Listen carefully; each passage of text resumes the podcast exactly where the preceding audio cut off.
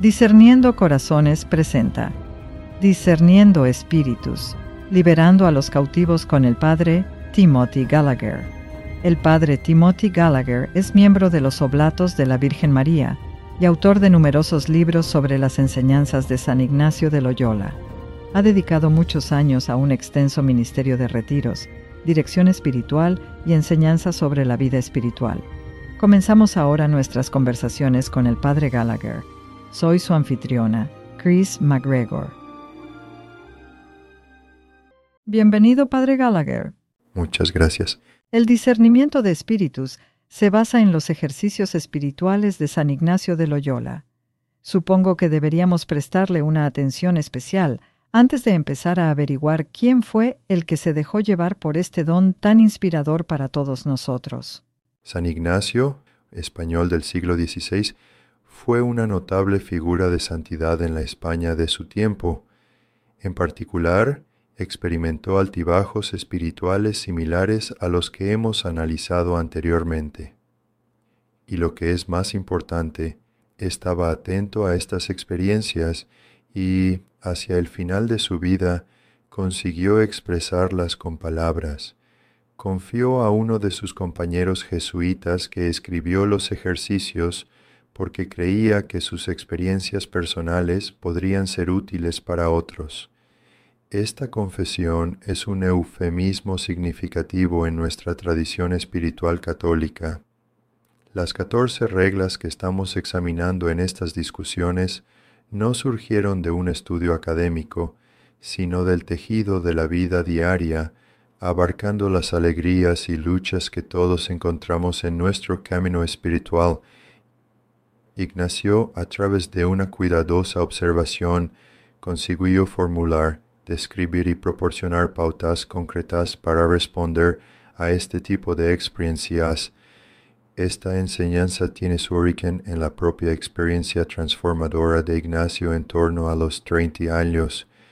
Cuando hablamos de santos, suele haber un espectro, una vida alejada de Dios y por lo demás pecaminosa Luego, en algún momento, estos individuos experimentan una conversión dramática y comienzan a llevar vidas de gran santidad. En el otro extremo del espectro encontramos a personas como Santa Teresa del Niño Jesús, quizás Santa Teresa de Calcuta, San Juan Bosco y muchos otros.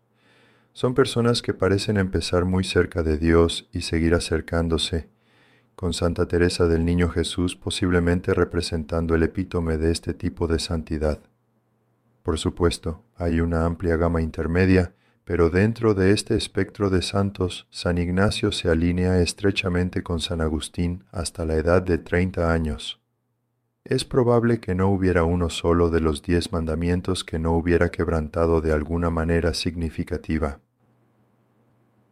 Permítame darles algunos ejemplos a la edad de 24 años, San Ignacio regresó a su ciudad natal de Loyola, en el noroeste de España, donde todavía se encuentra la casa de su familia.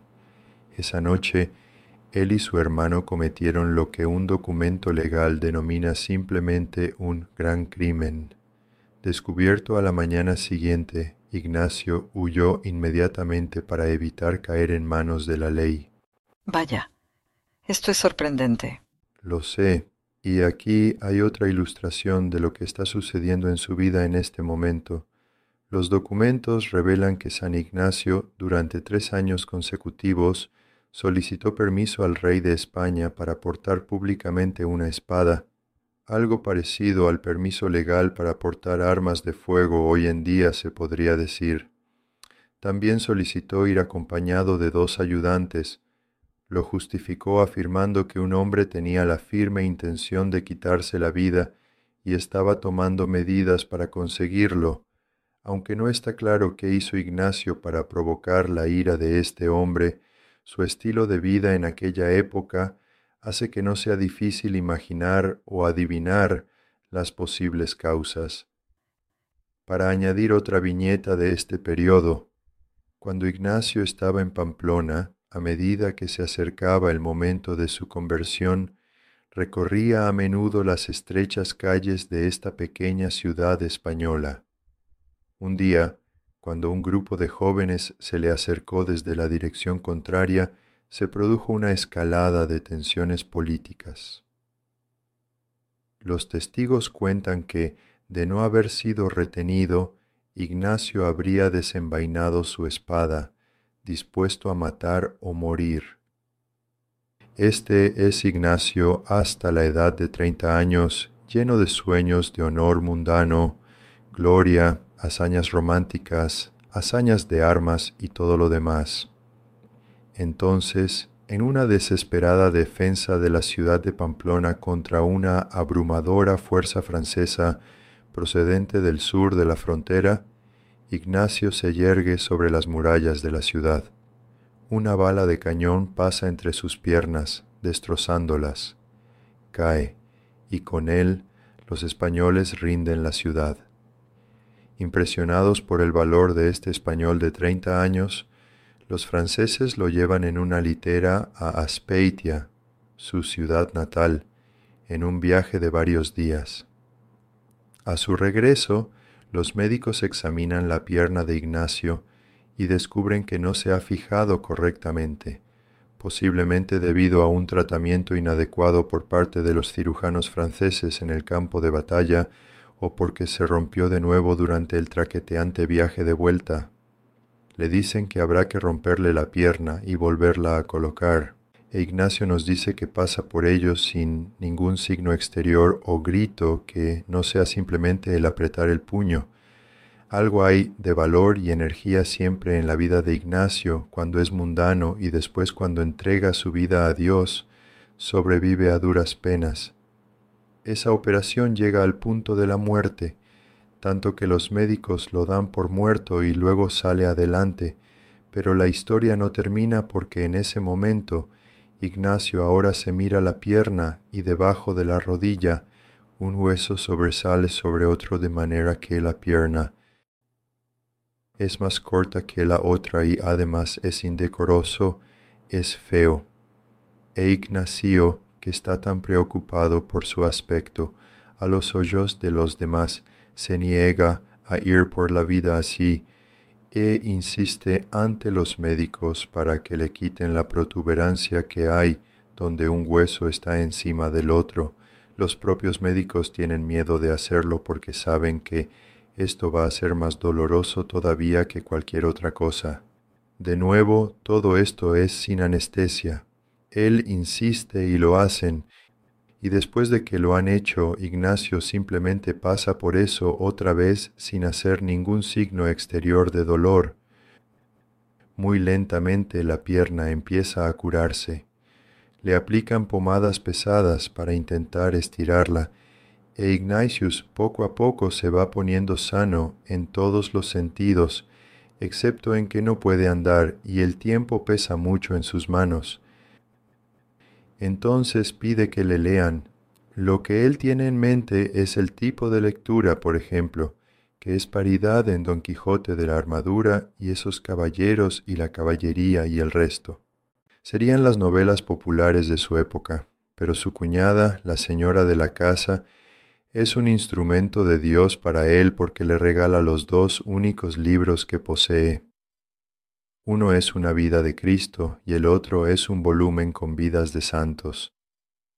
Un poco a regañadientes, pero para pasar el rato, Ignacio empieza a leer, y aquí es donde algo empezará a cambiar. Por primera vez en su vida, Ignacio empieza a darse cuenta de que hay otro tipo de heroísmo, hay otro tipo de hazañas y hechos de honor y gloria. Y aquí esta su famosa pregunta mientras lee sobre los santos, se encuentra a sí mismo preguntándose, ¿qué pasaría si yo hiciera lo que San Francisco hizo? ¿Y si hiciera lo que hizo Santo Domingo? ¿Y si tratara de servir a Dios con el heroísmo que estos hombres y mujeres mostraron al servir a Dios? Al mismo tiempo, otra cosa capta sus pensamientos, no nombra a la persona, simplemente nos dice que pasa muchas horas día tras día pensando en cómo se ganará el favor de cierta dama, los hechos de armas y los versos que escribirá, ¿cómo viajará hasta donde ella vive y se ganará su favor? Aunque él nos dice en su autobiografía donde cuenta esta historia que, en la cultura aristocráticamente estratificada de su tiempo, Ignacio, que es un miembro de la nobleza, pero de la nobleza local, muy menor en un rincón de España, nunca va a tener acceso a una mujer. Nos dice cuya estatura es superior a la de una condesa o una duquesa, probablemente de la realeza. Como pueden imaginar, los estudiosos se han preguntado quién era la dama, una de las posibilidades muy reales es que se tratara de Catalina, la hermana menor de Carlos, el rey de España. Ignacio la habría visto una o dos veces en sus días como una especie de paje en la casa del tesorero real, así que dos cosas ocupan sus pensamientos, lo que podríamos llamar un proyecto mundano, como ganarse el favor de esta mujer, y lo que podríamos llamar un proyecto santo, vivir una vida. ¿Qué tal si hago lo que hicieron los santos? Y si debería buscar este tipo de heroísmo, y esto sucede día tras día tras día mientras Ignacio yace en su lecho de convaleciente. Entonces llega un día de gracia en el que por primera vez Ignacio se da cuenta de que, mientras está pensando en el proyecto mundano, y en todo lo que hará para ganarse el favor de esta dama, aunque reconoce su igualdad de irrealidad en esto, nunca va a tener acceso a ella, mientras estos pensamientos se estén desarrollando en sí mismos. Cuando está pensando en ellos, cuando los deja de lado, su corazón permanece como seco y descontento, no realmente realizado o feliz o satisfecho. En cierto sentido, Mientras tiene los pensamientos de imitar a los santos, su corazón está ocupado y entusiasmado por esto, pero cuando deja esos pensamientos a un lado y sigue con el día, su corazón permanece feliz, consolado y contento. Esto sucede día tras día. Ambos conjuntos de pensamientos están comprometidos en sí mismos, pero uno deja su corazón seco y el otro deja su corazón feliz. Esto pasa día tras día tras día, pero él no lo ve, no sabe qué está pasando. Ignacio nos cuenta en su autobiografía, con tanta sencillez que uno podría pasarlo por alto fácilmente, que un día se le abrieron los ojos por primera vez. Se dio cuenta de que un conjunto de pensamientos le dejaba el corazón vacío, mientras que otro conjunto le dejaba el corazón contento. Este patrón se repetía una y otra vez, cada vez que se dedicaba intensamente a uno u otro conjunto de pensamientos. Siendo Ignacio, no se limitó a darse cuenta de ello y seguir adelante con su jornada, se maravilló de ello, se detuvo a preguntarse qué significaba. Nos dice que reflexionó sobre ello, lo pensó, lo meditó. Y lo exploró hasta que poco a poco empezó a discernir que el conjunto de pensamientos que le atraían pero le dejaban el corazón vacío no resonaban con la dirección que Dios le estaba dando en la vida. Por el contrario, otra serie de pensamientos, igualmente atractivos pero que le dejaban el corazón contento, empezaron a parecerle la dirección en la que Dios le estaba guiando de verdad. Desde el momento en que Ignacio comprendió esto, nunca un hombre de medias tintas actuó en consecuencia. A partir de ese día rechazaría los pensamientos de lo que llamamos el proyecto mundano y abrazaría plenamente los pensamientos de imitar a los santos y el proyecto santo. De hecho, en cuanto su pierna está lo bastante curada, en realidad, antes incluso de estarlo del todo, Ignacio se pone en camino a través de España montado en una mula. Viaja a Montserrat, cerca de Barcelona, donde pasa tres días preparándose para una confesión que le cambiará la vida. Después va a la cercana ciudad de Manresa, donde pasa la mayor parte del año rezando, viviendo y sirviendo a los pobres en un albergue de la ciudad. Acude a la iglesia por la mañana para la misa y por la tarde para el oficio divino pasa horas cada día en oración en una especie de cueva a orillas del río sobre el que está construida la ciudad. Allí nacen verdaderamente los ejercicios espirituales. Va en peregrinación a Jerusalén y así comienza su vida de santidad. Llegados a este punto, me gustaría hacer una pregunta, si es posible. ¿Y si aquel día no se le hubieran abierto los ojos a San Ignacio, aunque solo fuera un poco? ¿Cómo habría sido su vida? Lo más probable es que se hubiera parecido a la vida de todos sus hermanos, cada uno de los cuales vivió de una manera que no se correspondía con la fe que profesaban. Ignacio se convirtió en la única excepción entre los hombres de su familia. Considera, por ejemplo, lo diferentes que podrían haber sido las vidas de sus compañeros en París, como San Francisco Javier y su influencia en la Iglesia de Asia, o de otros santos jesuitas, como San Edmundo Campion en Inglaterra, San Isaac Jogues en nuestro propio país y San Pedro Claver en Sudamérica. Entre otras muchas cosas, Chris, tú y yo no estaríamos aquí ahora teniendo esta conversación, y los que están escuchando no estarían oyendo esta enseñanza. El efecto dominó de la gracia desde ese momento, cuando los ojos de un hombre se abrieron un poco y comenzó a notar experiencias espirituales en su corazón y pensamientos. Cuando comenzó a discernir, simplemente continúa expandiéndose se han extendido a lo largo de cinco siglos y siguen creciendo en la iglesia de hoy. He aquí una versión gramaticalmente depurada de tu pasaje. En este punto, me gustaría plantear una segunda pregunta. ¿Qué pasaría en nuestras vidas, las tuyas, las mías y las de nuestros oyentes, si nosotros también viviéramos con nuestros ojos espirituales ligeramente abiertos empezando a ser conscientes de las experiencias espirituales interiores en nuestros corazones y pensamientos? Como Ignacio, podríamos reflexionar sobre estas experiencias espirituales y comprometernos con ellas, permitiéndonos discernir lo que es de Dios y deberíamos abrazar y seguir y lo que no es de Dios y deberíamos dejar firmemente de lado. ¿Qué ocurrirá entonces en nuestras vidas? Podríamos experimentar las mismas transformaciones que ocurrieron en la vida de Ignacio, el comienzo de un nuevo viaje lleno de transformación espiritual, crecimiento y renovación dentro de la Iglesia. Así es como se produce la renovación, cuando las personas comienzan a vivir en una comunión más estrecha con Dios, con los ojos recién abiertos, esto es lo que me motiva a viajar por todo el país hablando sobre el discernimiento de espíritus. Esto no es solo un concepto para ser entendido intelectualmente, tan rico como ese entendimiento pueda ser. Más bien, se trata de vivir una vida de discernimiento que puede transformar todo en nuestras vidas.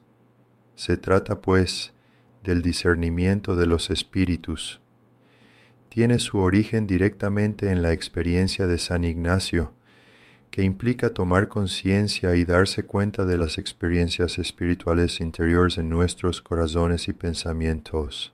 Se trata de trabajar con estas experiencias hasta que las comprendemos, reconociendo lo que es de Dios y lo que no lo es, y luego actuando espiritualmente, aceptando lo que es de Dios y apartando firmemente lo que no lo es. Padre, con respecto a Ignacio, ese momento en que se le abrieron un poco los ojos y pudo ver, ¿fue una gracia extraordinaria que Dios le concedió solo a él? ¿O nosotros también tenemos esos momentos? Están a disposición de todos nosotros. Yo diría que fue extraordinario en el sentido de que Ignacio recibió el don de la claridad, que fue capaz de nombrar, describir y enseñar a otros. Esto permitió a muchos otros vivir con los ojos abiertos en sus experiencias espirituales ordinarias y cotidianas. Ignacio era solo un hombre en su lecho de convaleciente, no un mártir en el momento crítico de entregar su vida a Dios. Su experiencia fue ordinaria de enfermedad y recuperación en los lugares donde vivimos, el tipo de experiencias por las que todos pasamos.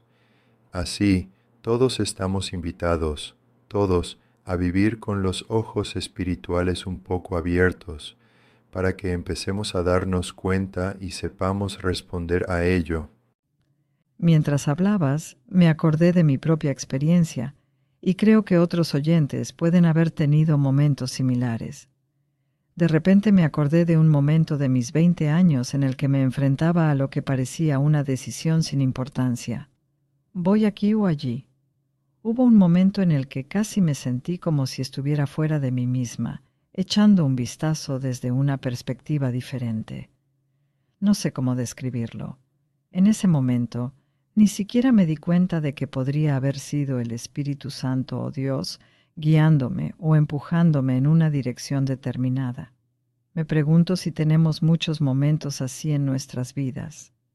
Tal vez muchas personas, si reflexionaran sobre ello ahora, recordarían haber tenido oportunidades similares. Desde luego, porque ocurre todo el tiempo. Si puede ocurrirle a un hombre tumbado en su cama, que no se encuentra bien y trata de recuperarse, puede ocurrirle cuando conduce un coche, cuando camina de la oficina a su próxima cita, cuando cuelga el teléfono antes de empezar otra tarea o cuando trabaja en casa. Es algo continuo. Dios siempre está trabajando y también está el tentador, intentando constantemente alejarnos de donde Dios quiere que vayamos. Así que este proceso es continuo. Aprender el discernimiento de espíritus y estas catorce pautas nos hará pasar de una situación en la que esto está ocurriendo todo el tiempo, como le ocurría a Ignacio día tras día, pero sin que se diera cuenta, a una situación en la que nuestros ojos se abren un poco y empezamos a ver y a nombrar lo que está ocurriendo. Una vez que eso ocurra, podremos mirar atrás en nuestras vidas y darnos cuenta de que siempre estuvo ahí. Ahora tenemos un nuevo par de ojos espirituales para entender lo que siempre ha estado sucediendo. Este es un punto importante de estas catorce reglas. San Ignacio no está añadiendo nada nuevo a nuestra vida espiritual. Nos está dando ojos para ver y comprender lo que siempre ha estado ahí por eso la gente encuentra tan valiosa esta enseñanza. San Ignacio les está revelando una parte de sí mismos que siempre han experimentado, pero que no han sabido identificar o comprender y por tanto no han sabido responder. Ahora, todo puede avanzar. Tomamos conciencia, nos damos cuenta, comprendemos lo que es de Dios y lo que no lo es, y luego actuamos para aceptarlo o rechazarlo. Estás hablando de un cambio de paradigma significativo. Es absolutamente un cambio de paradigma y esa es la manera perfecta de describirlo. Chris, no puedo decirte cuántas veces, mientras enseñaba esto, la gente ha compartido sus experiencias conmigo. Recuerdo a una mujer que Después de aprender esta enseñanza, simplemente estaba caminando afuera un día, estaba lidiando con algunas luchas espirituales cuando de repente todo encayó para ella y se dio cuenta. Esto es de lo que habla Ignacio. Me encanta oír historias así porque marcan el momento en que se le abrieron un poco los ojos. Si, como Ignacio, no nos limitamos a dejar pasar el momento, sino que meditamos, reflexionamos, trabajamos con Él y aprendemos de Él, entonces esa experiencia puede repetirse y convertirse en una forma de vida. Soy sacerdote desde hace 31 años, así que hace casi 30 años que empecé a estudiar esto en serio. En mi propia experiencia, aunque no siempre me encuentro en mi mejor momento espiritual, como imagino que es el caso de la mayoría de nosotros, cada vez me doy más cuenta, con el paso de los años, de que puedo entender lo que ocurre en mi corazón y en mis pensamientos espirituales a la luz de estas reglas. Me encanta porque hace exactamente lo que comentamos la última vez. Libera al cautivo. Una vez que entiendo que la experiencia en la vida espiritual, cuando sabemos que algo está pasando, nos pesa, pero no sabemos lo que es. Debido a esta falta de comprensión, no sabemos qué hacer ni cómo responder eficazmente. Sin embargo, si podemos darnos cuenta de lo que está pasando, entenderlo, discernir lo que es de Dios y lo que no lo es, y saber cómo responder, eso es lo que libera al cautivo para tomar decisiones informadas. Esto se aplica a todos nosotros. Es un cambio de paradigma. Al otro lado de este cambio hay un maravilloso viaje de transformación espiritual. Hablar de la importancia de no malinterpretar las cosas es vital a medida que avanzamos, sobre todo a la hora de entender los tres grandes. Ser consciente, comprender y luego actuar. A veces, la mejor acción es no actuar. Pero esos tres aspectos, empezando por ser consciente, eran clave para Ignacio, ¿verdad? Así empieza todo, plasmado en su sencilla frase, un día se le abrieron un poco los ojos. Toma conciencia, se da cuenta. Permítanme que les lea el texto que marca el comienzo de las reglas. En este texto, San Ignacio codifica en un lenguaje sucinto la experiencia que acabamos de repasar. Afirma que se trata de reglas para tomar conciencia, y ahí veis el primer paso, ser consciente. El segundo paso es la comprensión, se trata de dar sentido espiritual a aquello de lo que hemos tomado conciencia. Las reglas sirven para tomar conciencia y comprender hasta cierto punto. Como vemos en el caso de Ignacio, sus ojos se abrieron un poco. Puede que no lo entendamos todo, pero lo que entendamos, como le ocurrió a Ignacio, será suficiente para transformarnos. Estas reglas nos ayudan a tomar conciencia y comprender los diferentes movimientos que se producen en nuestro interior, ya sea la sequedad o el deleite, o los pensamientos que surgen en el alma. Si son buenos y de Dios, aquí es donde entra la acción, el tercer paso. Si son buenos y de Dios, como el deleite de Ignacio por vivir como los santos, los aceptamos. Esa es la acción aceptamos lo bueno y rechazamos lo malo. Si no son de Dios, obviamente las apartamos para que no nos lleven por mal camino. Así es como Ignacio describe el discernimiento de espíritus. Los tres grandes es una buena manera de decirlo, ser consciente, comprender, actuar, lo que significa aceptar lo que es de Dios y rechazar lo que es del enemigo. Para concluir este segmento en particular, ¿qué aconsejaría al oyente? Creo que la misma necesidad que discutimos la última vez sigue siendo crítica. Probablemente todavía no sea el momento de tomar demasiadas medidas, sino más bien de aprender. Siempre soy un poco reacio a hablar de mi propio libro, pero ya que lo mencionaste la última vez, te sugeriría que si los oyentes realmente quieren profundizar, consigan el libro y lean el extenso capítulo en el que enseño y explico lo que hemos intentado cubrir de alguna forma en este escenario. Así que el primer paso sería aprender más sobre esto. Dicho esto, no sería mala idea empezar a notar lo que ocurre de una forma muy sencilla. Cuando rezo, ¿qué ocurre? Cuando intento servir al Señor a lo largo del día, ¿Qué ocurre en mi corazón y en mis pensamientos? Empezar a notar estas cosas sería un maravilloso paso inicial. Maravilloso. Gracias, Padre Timothy Gallagher. Otra vez mi privilegio. Has estado escuchando el discernimiento de espíritus, liberar a los cautivos con el Padre Timothy Gallagher. Esta ha sido una producción de Discerniendo Corazones. Soy su anfitrión Chris McGregor. Esperamos que si este programa ha sido útil para usted, le pedimos que ore por nuestra misión, que es ofrecer auténtica formación espiritual gratuita a las almas de todo el mundo. Y si nos considera dignos, por favor considere una donación de caridad que es totalmente deducible de impuestos para ayudar a apoyar nuestra misión. Pero sobre todo le pedimos que le diga a un amigo acerca de discerninghearts.com y únase a nosotros la próxima vez para el discernimiento de espíritus, liberando cautivos con el Padre Timothy Gallagher.